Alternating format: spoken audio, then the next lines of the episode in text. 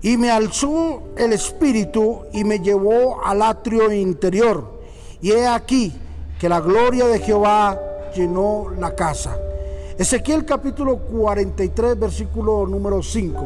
En este día hablaremos sobre la presencia visible de Dios.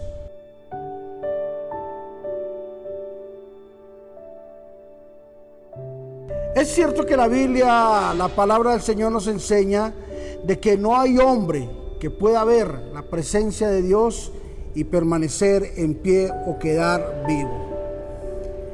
Es claro que sabemos de que nuestra naturaleza pecaminosa no permite ver la santidad de nuestro buen Dios. Pero sí es claro también cuando la Biblia nos da la opción de poder ver con nuestros ojos la manifestación de la gloria de nuestro buen Señor.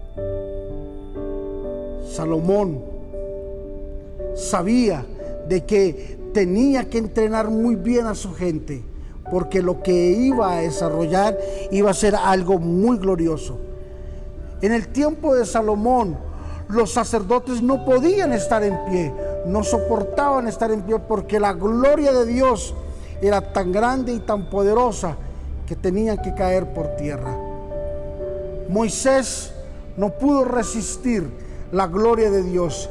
Y en un momento, en un destello, logró ver a Dios en medio de una zarza. Y dice la Biblia de que su rostro resplandecía. Aún pasó ese resplandor al rostro de Moisés. Y tenía que taparse su rostro con un manto cuando bajaba al pueblo.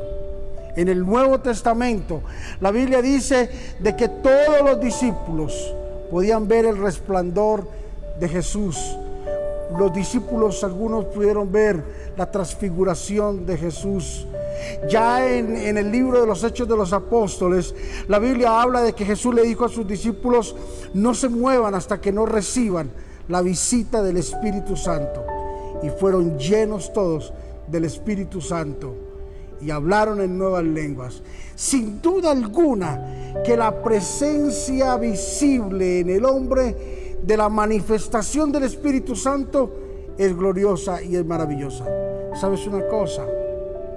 Cuando una persona tiene el Espíritu Santo, su rostro se hermosea, su cara cambia, su rostro es transformado.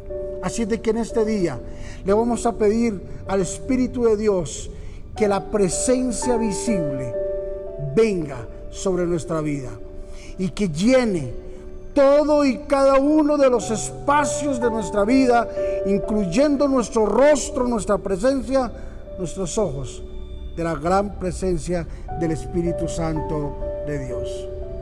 Padre, te bendecimos en este día y te damos gracias, muchas gracias por permitirnos participar, Señor, por ser partícipes hoy, Señor, de esta gran labor llamada presencia tuya, Señor. Gracias, Señor Jesús, por bendecir a mis hermanos, a mis amigos. Señor, y te pido que allá donde ellos estén, Señor, ahora que la visitación del Espíritu Santo venga sobre la vida de ellos, visítalos, Señor, y transforma su vida, transforma su ser, transforma su mente, su manera de hablar, su manera de pensar su manera de dirigirse, Señor. Transfórmalos de una forma maravillosa. Te lo rogamos en el nombre de Jesús. Que esta oración produzca un efecto, produzca una causa en la vida de ellos. En Cristo Jesús, amén y amén.